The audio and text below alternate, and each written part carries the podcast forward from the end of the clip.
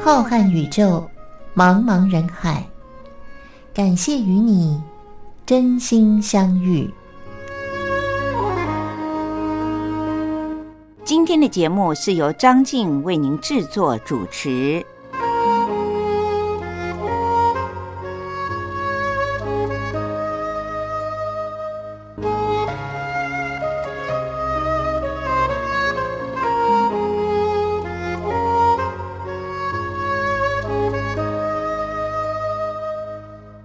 听众朋友，大家好，我是张静，又到了每个星期一次，在星期天晚上的零点十分，由光华电台为您播出的《真心相遇》，是我张静在空中陪伴着大家的时候了。感谢所有收音机旁边的听众朋友，在这个时间还能够和张静一起听听好音乐，一起分享一些资讯。今天的节目里面，张静除了为您点播几首我自己喜欢，也希望听众朋友们都会喜欢的歌曲之外，还想要和大家一起分享的这个话题，其实也是张静自己目前面临的问题。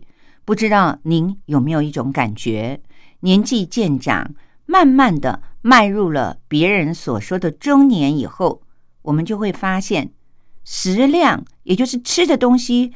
越来越少，但是呢，身体却越来越胖，而且很容易就疲累了，不再像年轻的时候那么的灵活。我最常听到的是，身边有一些喜欢打麻将的朋友，其实从年轻就开始上班了。下了班以后呢，有的人是为了要应付上司，有的人呢是因为颇有此嗜好，所以。就会三五成群的约着去打麻将，有人呢就插花一下，在旁边看一会儿，然后再替了一把手上了桌。那时候呢，大家聊起来都说熬夜打麻将根本不是问题，有时候可能到了凌晨回家睡个几个钟头，就起来梳洗、吃早餐，准备上班了。但是上班的时候还是一条龙，一点问题都没有。可是您有没有发现呢？渐渐的，我们的年纪到了人家所说的中年以后，当然我这么讲是因为有时候自己真的不觉得自己迈入了初老。可是呢，就拿这么简单的熬夜打麻将这件事情来说好了，有时候呢不是上班的日子哦，是连续假日的时候，家人聚在一起打一打家庭的小麻将。但是到了上班的那一天。无论睡了几个钟头，还是觉得那个睡眠债呢是补不回来的，好像熬夜打麻将变成了特别累的一件事情。我们也许没有认知到，其实那就是步入了中年，开始要进入初老族的一个特征，也就是吃得少，身体却很容易发胖，而且特别的容易感觉到疲累。做运动的人呢，更会发现，如果不积极的保养和练习的话，体能就逐渐的下滑了。我想大家面对了这样的情况，除了有一点沮丧之外，最想问的就是：难道我进入了初老族以后，就这样的看着我的青春一去不回头吗？各位听众朋友。张静呢，因为也很关心自己面对初老的这个问题，所以也经常的会搜集这方面的资讯。今天就想要在节目里面和大家一起分享，我自己看了以后呢，很有感觉，因为都不是一些很难做的事情，但是却能够让我们步入中年，面对初老的时候呢，保持青春永驻。今天就在节目当中和大家会聊一聊有关于比较积极的一些建议。不过在节目的一开始呢，张静还是想要为您送上一首好听的歌曲，希望大家都会喜欢。这是陈奕迅所带来的《十年》，非常抒情优美的好听歌曲，让我们一起来欣赏。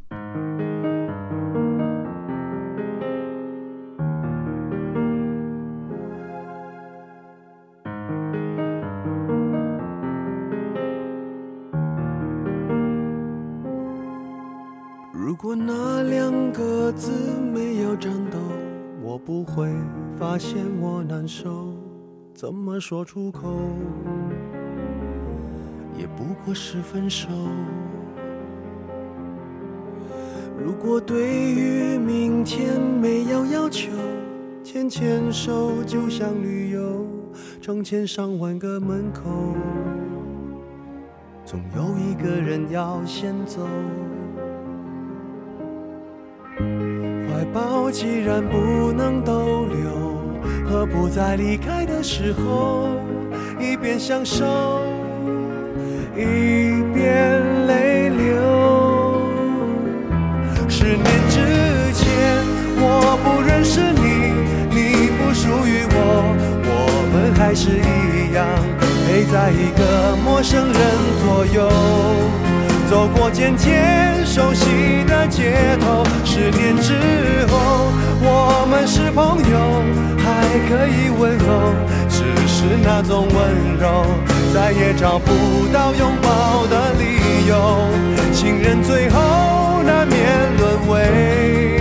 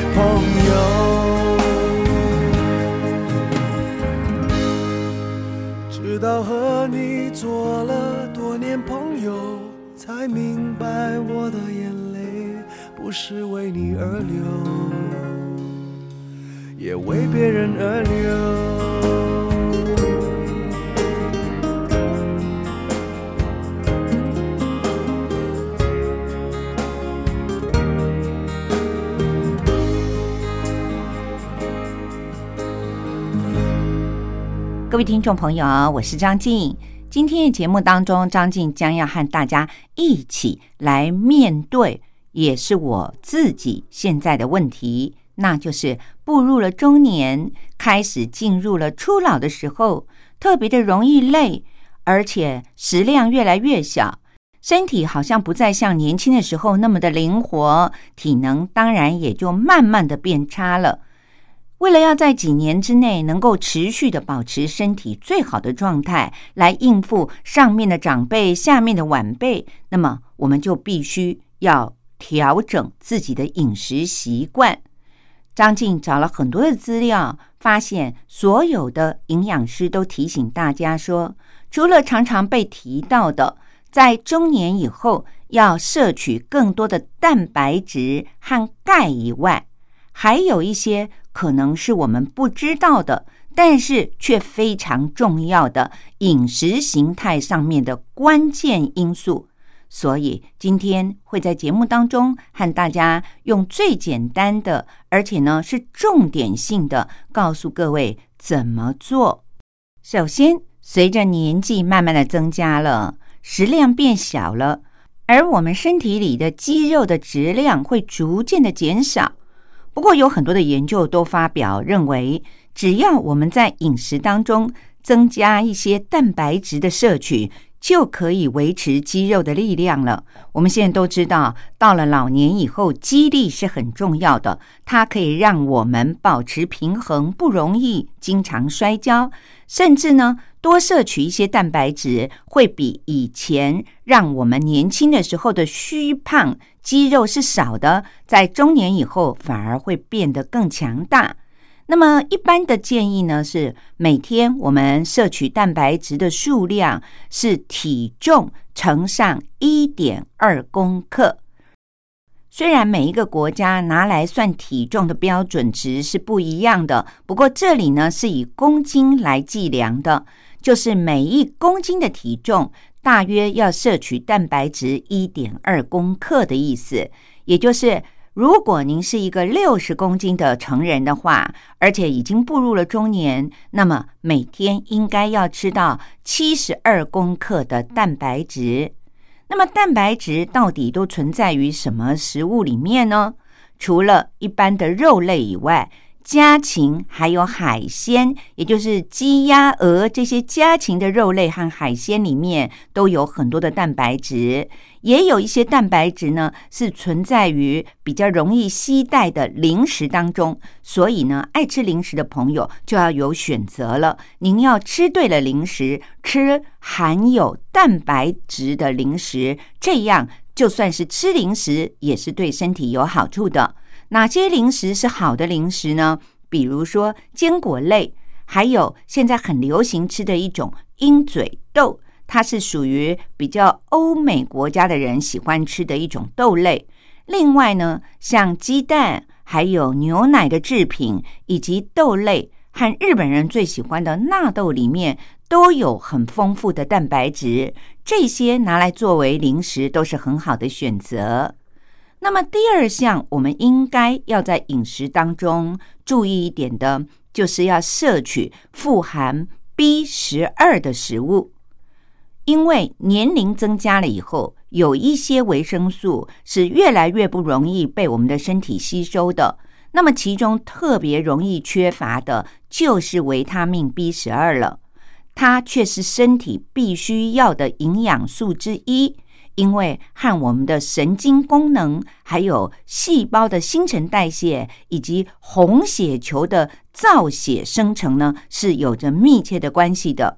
因此，建议步入中年的朋友应该每天要摄取二点四毫克的维生素 B 十二。我们都知道，维生素要拿来用毫克来计量，各位听众朋友一定觉得很困扰。那么，饮食当中的 B 十二有一些来源，就算您多吃了一点，刚好又可以摄取到了维生素 B 十二，而且也不用那么麻烦，拿来称称看有没有二点四毫克。哪些食物里面富含了 B 十二呢？比如说少量的肉类、鱼肉，还有鸡鸭这些肉类，同时鸡蛋和牛奶的制品。如果您是一位素食者，不吃动物性食品的人的话，那么像全麦、海藻以及酵母、糙米当中，也都含有丰富的维生素 B 十二。这样说起来呢，就简单多了。您只要在一般的饮食当中均衡一点，每一样东西都少量的吃一些，就很容易的达到 B 十二达到二点四毫克了。那么第三项。您应该要获取更多的就是钙和维生素 D。其实现在所有的营养师和医生都把维生素 D 和钙给绑在一起，因为大家经过了许多的研究都知道了，必须在身体里面有维生素 D 才能够帮助我们吸收钙，否则呢，您喝了再多的牛奶，可能都没有办法被身体给吸收。因为钙和维生素 D 在我们一个人的骨骼健康里面扮演了很核心的作用，它可以帮助预防骨质疏松症，同时在我们面对老年将至的时候呢，也可以让我们避免一摔跤就骨折或者是骨头断了。对于年纪大的朋友，还有本身就有骨质疏松的朋友呢。维生素 D 和钙都是非常非常重要的。那么建议的是，如果是五十岁以下的青壮年的话，每天大约要摄取一千毫克的钙和六百毫克的维生素 D。五十岁以上的，尤其是女性，因为可能会面临停止月经后的妇女呢，她们更应该要增加钙的摄取量，从一千毫克到一千两百毫克这么高的标准。而钙和维生素 D 到底存在于哪些食物当中呢？我知道我身边现在很多的朋友，因为不晓得要从哪些食物里面摄取这样的营养素，所以干脆吞钙片、吞维生素 D。大家想一想，其实，在日常生活的饮食里面，就有一些含有了丰富的钙和维生素 D。我们既可以享受到美食，又可以同时兼顾身体的健康，岂不是一举两得？这比吞钙片和维生素 D 来说要有趣的多，而且也是生活当中很容易就可以做到的。那到底哪些食物里面含有钙和维生素 D 呢？牛奶就是非常丰富的钙质来源。其他的像鲑鱼、尾鱼这些海底的鱼类，它们则是维生素 D 最重要的来源之一。所以，各位听众朋友，这样说起来，如果您是一位已经停经的妇女的话，千万要注意。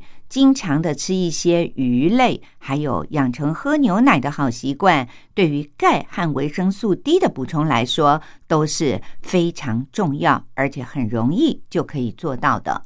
聊到了这里呢，张静再为您综合一下刚才我为您提到的，就是如果您是一位步入中年的朋友，那么您要改变您的饮食习惯，以适应和面对即将迈入。初老的这个阶段所需要的营养素，帮助保持我们的身体健康。那么第一点呢，就是要增加每天摄取的蛋白质的数量。蛋白质呢，存在于很多的家禽类、海鲜，以及一般少量的肉类，还有豆类、乳制品，都是很好的来源。那么第二点呢，提醒大家的就是一定要摄取一些富含维生素 B 十二的食物，包括了刚才所提到的这些来源之外，另外呢，对于吃素的朋友也有一些建议，就是像海藻、全麦、糙米、酵母这些都含有维生素 B 十二。那么第三个给您的建议就是。对于停经后的妇女尤其重要的，而我们一般的男性朋友呢，也同时必须要防止在老年的时候很容易有骨质疏松的问题的话，那就要摄取更多的钙和维生素 D 喽。牛奶以及深海的鱼类都是不错的选择。希望这三个重点大家已经记得喽。节目进行到这里，先让我们记住前面这三点。我们先休息一会儿，来听听陈奕迅他最知名的一首歌《你的背包》。待会儿我们再回到节目当中，张静会继续的告诉您，在面对中老年的阶段即将来临的时候，在饮食形态上面，我们还需要注意增加哪些关键的饮食。我们现在先来听歌。陈奕迅的《你的背包》。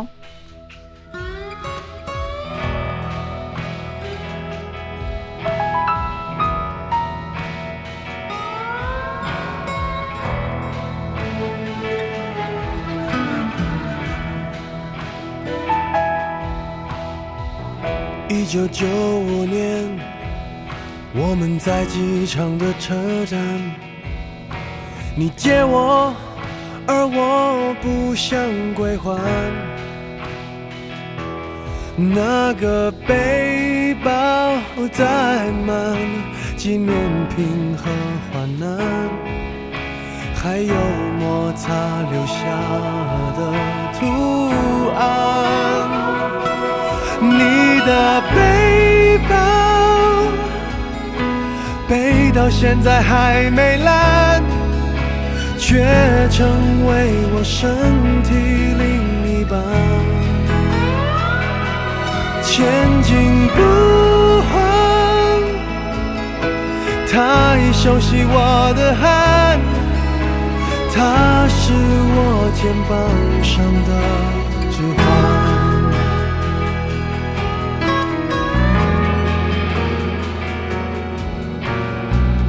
背了六年半。我每天陪她上班。你借我，我就为你保管。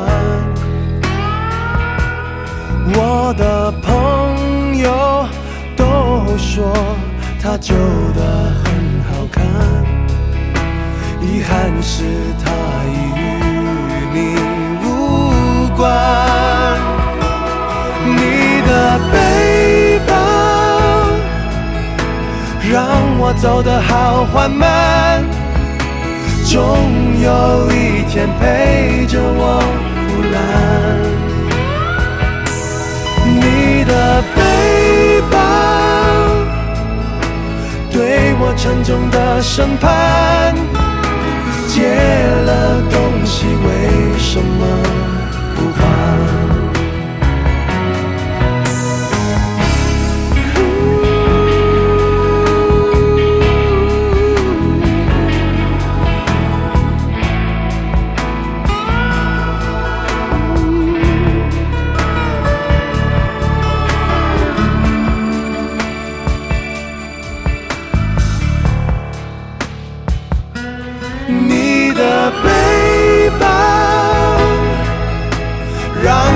走得好缓慢，总有一天陪着我腐烂。你的背包对我沉重的审判，借了东西为什么不还？借了东西，为什么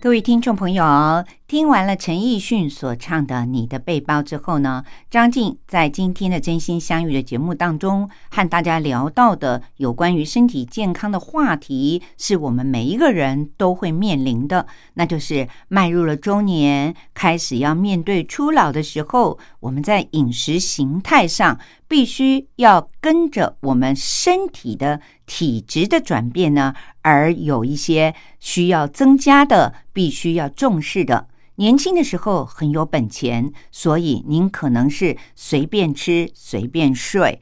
但是人进入了中年以后，要开始为自己的老年储备一些体能，而且要让自己过去伤害的身体健康呢，逐渐的修复，扎下好的基础。现在的人都很长寿，这样呢，我们在老了以后呢，才不会麻烦到自己的家人，还可以自己照顾自己。而且大家想一想，如果四肢灵活、身体健康，又已经届龄退休了，手上有那么一点退休金，就可以到处的去走走、看看、吃吃、玩玩，这岂不是在退休之后的人生阶段最快乐的时候吗？所以，我们一定要懂得，人生的阶段就好像一年四季有春夏秋冬，我们要适应不同的气候，穿着不一样的衣服。那么，身体健康要如何的照顾呢？就是要适应自己在年龄上不同的阶段，补充不一样的营养素。刚才呢，也为大家介绍了三个建议，就是增加蛋白质、摄取富含维生素 B 十二的食物，以及要吃更多的钙和维生素 D。那么接下来呢，您也要注意的就是，这是老生常谈了，就是要减少卡路里的摄取量，也就是要减少一点食物的热量。当我们的肌肉随着年龄渐渐的开始流失了以后，就会导致一个人的新陈代谢的速度开始变慢。这就意味着你已经不需要那么多的热量和卡路里，就可以维持自己身体正常的运作了。所以，建议是四十岁以后，一般人的卡路里的需求每十年要减少一成左右。营养师就举了一个例子，比如说一个四十岁的成人，他当时每一天因为工作以及活动力，必须一天的饮食热量要达到两千大卡，但是每十年少一成。各位听众朋友要记得这个数字。那么三十年之后。也就是在你迈入了老年七十岁的时候呢，你的一天饮食的热量需求已经降为了一千四百卡。一千四百卡一下子要减少的话，是一件很痛苦的事。所以在我们中年以后，就要渐渐的养成一点一点的减少我们食物的热量。四十岁。可能在一般人的心目当中还没有到中年，但是您就已经要开始认知食物的热量要渐渐的减少。其实，在不知不觉当中，十年减少一成，你是一点感觉都没有的。但是三十年下来，你就很容易可以从热量两千卡降到一千四百卡了。营养师举例说，比如。你在四十岁的时候是一个特别喜欢吃素食的人，也就是麦当劳啊、摩斯汉堡啊这一类快速的食物的人。那么您要改吃沙拉配上薯条，或者是从四十岁开始，您在吃汉堡的时候呢，就学习到汉堡的面包少吃一两口。里面配的料呢，就完整的像蔬菜、起司、鸡肉，或者您点的是猪肉、牛肉的汉堡都没有关系，把料全部吃下肚，它是有热量的。但是外面夹上的面包呢，您就从四十岁开始，慢慢的少吃两三口，逐渐的三十年下来。其实，在不知不觉当中，您一天的热量就会从两千卡很顺利的降为了一千四百卡，这也才符合一个七十岁的老人所需要的一天正确的热量。这一点也许有点难做，所以呢，各位听众朋友要记得，就是从今天开始，每一餐少吃几口吧，这样热量就会渐渐的减少喽。而且也不会觉得那么的痛苦了。最后一点非常的重要，刚才我们说要减少卡路里的摄取有点困难，但是有很多的人，这最重要的一点却没有做到，那就是因为没有警觉心。人进入了中老年以后，一定要保持足够的水分，因为。身体里的水分充足了，才能够维持每一个系统的功能。它不但可以对抗疲劳，并且还可以帮助一个人缓解头痛。很多人在中老年以后，因为身体功能的原因，上厕所的次数会增加，于是他就不喜欢喝水，因为经常要上厕所，觉得很麻烦。这也是为什么。经常有人会发生慢性的脱水，可是他却不会自觉。其实，随着年龄的增加，一个人脱水的情况会变得越来越普遍。这是因为我们身体里很重要的一个器官，就是肾脏，它保水的能力也逐渐的开始随着我们的年纪的增加呢，它的功能开始下降了。根据美国心脏协会的说法。部分用于治疗心脏病和血压的药物，它也会影响一个人身体保水的功能。所以建议一个成人每天的饮水量大约需要一千五百 CC 到两千 CC。那么有营养学家呢，他认为用每公斤的体重三十毫升的水来计算的话，您就可以因为不同的体重。而知道自己需要多少的水分了。五十公斤的女性的话，乘上三十毫升。所以，如果您只是五十公斤的体重，那么一天应该要喝一千五百 CC 的水。那当然，体重越重的人就需要的水越重。就像我们前面举过例，如果一位七十公斤的男性，那么他一天所需要的水分可能就是两千一百 CC 了，和五十公斤的女性是绝对不一样的，所以也不能够很含糊的就定出一千五到两千 CC 这样的需求量。至于有慢性疾病的人呢，喝水的量应该要针对您。所罹患的不同的慢性疾病呢，向医生请教。像肾脏病的人呢，有时候是不能够喝那么多的水的，水分必须要被限制，否则就会发生身体水肿的情况。可是呢，像刚才心脏病的医生说呢，如果是长期在吃高血压的朋友，您可能在水分的摄取上就要稍微的多一点点，因为您所吃的降血压的药很可能没有办法让您把喝下去的水保存在身体里面。另外还有一点，我们知道很多的人都不喜欢喝白开水，因此。千万不要把含糖的饮料当做水来喝。营养师说，其实有一些小方法，比如说，您在白开水里面加入一些切片的新鲜水果。那哪些水果比较适合呢？像柠檬切片，或者葡萄柚切片、柳橙的切片，薄薄的一两片放在白开水里面，水就会变得有一点点香气。还有天然的一点微微的清香的滋味，会让不喜欢喝白开水的人呢，也很容易的爱上喝这样的水。如何让我们知道自己一天到底喝了多少水呢？各位听众朋友，现在市面上为了这一点，有好多好多种功能性的水壶，从一千 CC 的、一千五百 CC 的，足量增加的都有，而且呢，很多的。是冷热水都可以的。至于说刚才提到的，把新鲜的水果，最好的像柠檬、柳丁，把它切片放在白开水里面呢，有些功能性的水壶也不会造成酸性的腐蚀。同时，张静也发现，现在有很多的餐厅所附上的白开水里面，就是放了一点点的柠檬片。结果我们就会觉得，它这个免费服务所附上的水呢，特别的好喝。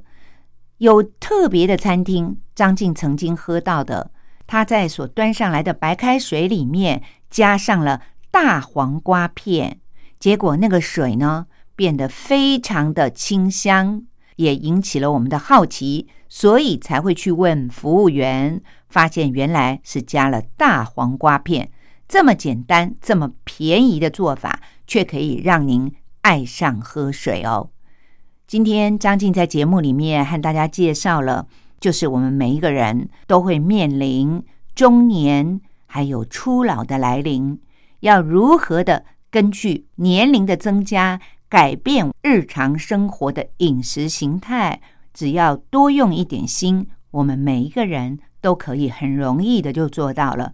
希望大家听了以后呢，多少对于您日常保养身体健康有一些帮助。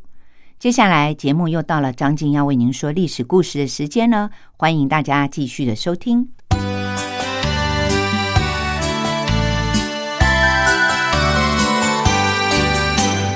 妈妈，历史好难学哦。不会啊，历史就是我们中华民族的故事啊。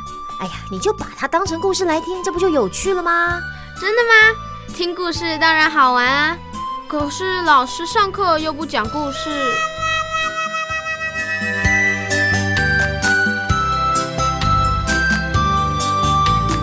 听光华小学堂说历史故事。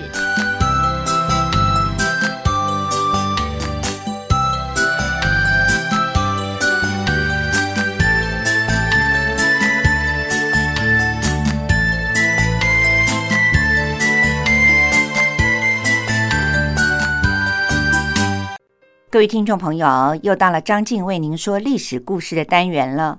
从今天开始，要展开一个新的阶段。张静将要为您播讲的内容，是依据着台湾的华资出版社所出版的一本书，书名是叫做《用图片说历史》，从宫殿建筑与王朝兴衰中，看见充满欲望与权力的宫廷故事。虽然这本书里面有很多的图片，我们的听众朋友们看不到，但是他对于历史故事精彩的描述，我相信透过张静的播讲，您应该历历在目。这本书里面所介绍的帝王的宫殿，都不是来自于我们中国，而是介绍了欧洲非常著名的一些帝王的宫殿建筑物。我相信很多的听众朋友，您都听过这些耳熟能详的宫殿。或许还有的听众朋友，您到欧洲去旅游的时候，曾经参观过这些宫殿。我们都知道。阅读是一件很愉快的事情，尤其是阅读历史。历史告诉了我们当时是什么样的文化。张静觉得，翻译、编辑这本书的作者许如红，他在自序里面所写的，清楚明白的解释了张静为什么挑选了这本书来为我们的听众朋友们介绍。他在序里面是这样说的。遍布全世界各地的每一座宫殿，都是人类宝贵的文化遗产。作为帝王将相权位的象征，他们受到了特别的关照。雄厚的财力、优秀的建筑设计师，还有技艺超群的能工巧匠们，造就了宫殿建筑的卓越和辉煌，也映照着君王权势的强盛和武力的强大。因此。不同时代的历史、宗教和文化倾向，都可以在宫殿建筑上看见深深烙印的痕迹。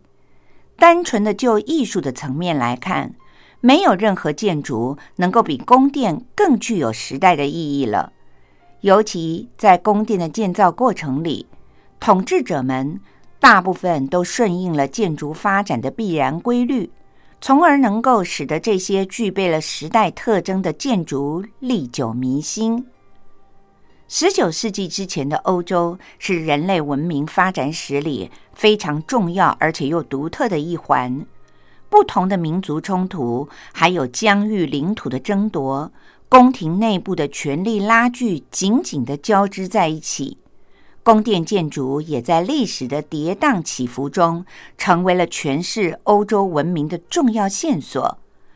这些建筑物历经了罗马、哥德、文艺复兴、巴洛克、古典主义和洛可可式等不同的风格，也成为了人类历史的重要组成部分。因此，在这些时代背景之下，帝王的英武与昏庸，王妃的宠爱与哀怨。权臣的忠诚与狡诈，在宫殿这个舞台精彩的上演了。权力和财富所造就的骄奢淫欲的生活，利欲熏心的斗争，都可以作为后人对于历史的借鉴，也留下了很多未解之谜。带着这些疑惑以及对于历史的关怀，这本书对于欧洲宫殿背后的历史进行了系统的梳理。挖掘宫殿背后的动人故事，希望能够透过通俗易懂的方式，揭开宫殿建筑像迷雾一般的神秘面纱，聆听它动人的心跳声音，让我们体会人类历史长河当中每一个精彩的段落。各位听众朋友，不知道您是否去过土耳其游玩呢？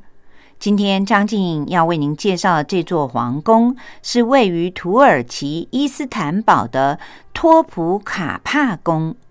在托普卡帕宫的历史当中，出现了一位美貌绝伦却又阴险狡诈、冷酷无情的王妃，她的名字叫做克塞姆。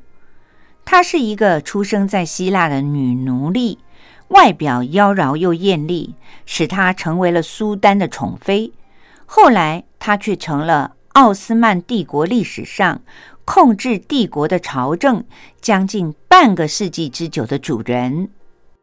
各位听众朋友，城市是人类历史的轨迹，而建筑则标榜着文明的发展。伊斯坦堡独特的地理位置和历史的进程，成就了身在其中的托普卡帕宫。这座王宫的产生，以及由此所延伸的历史人文故事，更丰富了这座城市的文化内涵。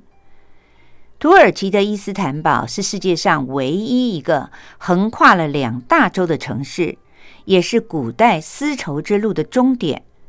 据说，西元前六百五十八年，古希腊的一位国王想要建一座新城，想来想去也不知道应该要建在哪里好。于是，国王就亲自的去问神明的使者，使者用手指着东方说：“去太阳升起的那个地方吧，那是神的旨意。”满心欢喜的国王立刻命令自己的儿子率领了一批人马。遵照国王的嘱托，去东方寻找新建城池的地方。当他们搭乘着船来到了今天土耳其的金角湾和马尔马拉海之间的博斯普鲁斯海峡的时候，看到了朝阳升了起来，海水映射出了点点的橘红色，青山寒带之间又多了一份神圣和庄严的气氛。被这个美丽的景色迷住的王子，心里想：这应该就是父王所要找的地方了吧？于是，这里就成为了国王新城所在地。但是，真正有史料记载的伊斯坦堡，要追溯到罗马帝国的时期。西元三百三十年，罗马帝国的皇帝君士坦丁大帝发现了这个地方以后，就迁都到这里，并且把。这个地方称为是君士坦丁的城市。后来，罗马帝国分裂成为东西两个部分，君士坦丁堡成为了东罗马帝国，也就是拜占庭的首都。西元一零五四年，东西教会大分裂了之后，西罗马教皇发动了著名的十字军东征，拜占庭帝国日破西山，摇摇欲坠。也为后来的突厥人提供了入侵的机会。突厥人最早是源自于中国新疆的阿尔泰山一带，后来被唐朝歼灭。到了十三世纪，蒙古人的军事扩张迫使突厥人西迁到了小亚细亚一带。大约在西元一千三百年左右，奥斯曼一世在位的期间。突厥人的部落成为了独立的伊斯兰国家。二十多年以后，奥斯曼夺取了拜占庭在小亚细亚的重镇，叫做布尔萨的，控制了军事要地马尔马拉埃雷利西，同时也把首都迁到了那里。之后，乌尔汗继承了王位，开始了奥斯曼帝国大举扩张的路。为此，他极力的建立了正规的常备军队，要求军人要终身服兵役，不能建立自己的家庭，但是待遇很优厚，并且还享有特权。而且在奥斯曼帝国里，男孩子从小就要接受军事训练，社会上则以战争掠夺为荣，战士们打起仗来英勇顽强。随着军队的数量越来越增加，以及品质的提升，富庶的欧洲大陆就成了乌尔汗攻占的目标。此后的百年之间，奥斯曼帝国的扩张之路就一直持续着。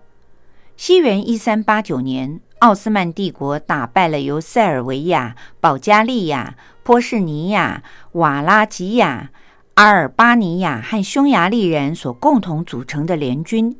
并且先后把他们兼并为帝国的行省。六年之后，在多瑙河畔的尼科堡战役当中，奥斯曼军队一举打败了匈牙利、法兰西、德意志等国的联军，近万名的十字军被俘虏了。除了三百名的贵族骑士被巨款赎回去了之外，其余的几乎是全部都被杀害了。从此。担惊受怕的欧洲人就只能无可奈何的看着奥斯曼帝国肆意的扩张，巴尔干半岛几乎全部都沦陷了。穆罕默德二世即位了以后，决定要在位于巴尔干半岛和小亚细亚半岛之间的地带建立永久的根据地，以掌控黑海出入的咽喉。于是，君士坦丁堡成为了一个再合适不过的选择地了。穆罕默德是一个知识渊博又聪慧过人的帝王，他不但通晓文学体的突厥文、阿拉伯文。波斯文和希腊文，而且也能够用一般的塞尔维亚语和意大利语言和别人交谈。他很喜欢诗歌，能够熟读伊朗、希腊和罗马的古典诗篇，尤其喜欢阅读亚历山大大帝和古罗马诸王的传记。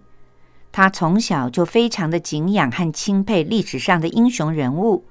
对于战争以及相关的事物，比如说战略战术、军火装备、后勤供应、地形地貌等等的问题，都很有深入的研究。为了取得战争绝对的胜利，他下令在博斯普鲁斯海峡最狭窄的地方的欧洲岸边建立一个根据点。短短的四个月里，一座宏伟的碉堡就树立起来了。取名为博加兹凯森，意思是切断博斯普鲁斯海峡。继而，他就开始储备了大量的军需用品，其中最大的一门大炮大概能够发射一千两百磅重的巨石。面对着奥斯曼的气势，东罗马帝国的末代皇帝君士坦丁十三世不得不卑躬屈膝的求和。恳请苏丹停止修建堡垒，但是穆罕默德二世傲慢的告诉使者说：“海峡两边都是我的土地，让你们的皇帝赶快献出君士坦丁堡吧。”求和无望的君士坦丁十三世只好赶紧备战。他们在比较容易受到攻击的西南陆地修筑了两道比较坚固的城墙，每隔五十公尺。加建筑了一座堡垒，墙外面是又深又宽的护城河。为了防备敌人从北面进攻，又在金角湾入口的地方以铁锁封锁住了港口的入口之地。君士坦丁堡虽然有八千多名的西方的佣兵，还有二十多艘的战舰。但是由于这座城的地势险要，城墙坚固，防守又森严，想要完全的攻破这座城池，绝对不是一件容易的事。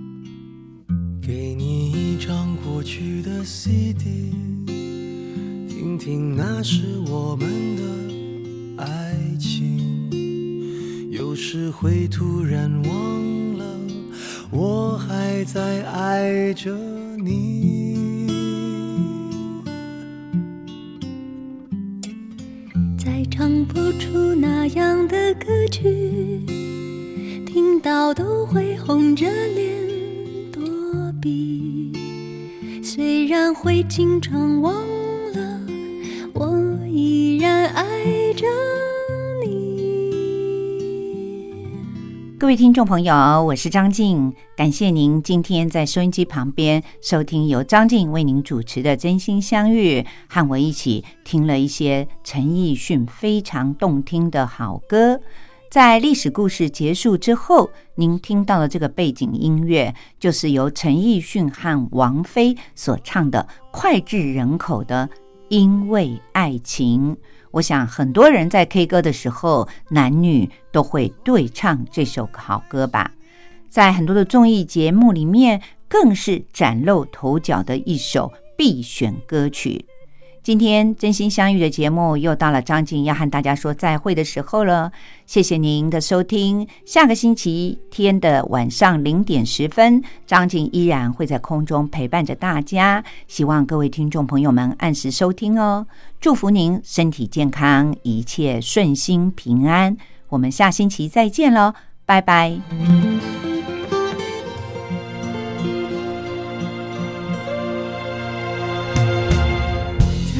不出那。样的歌曲，听到都会红着脸躲避。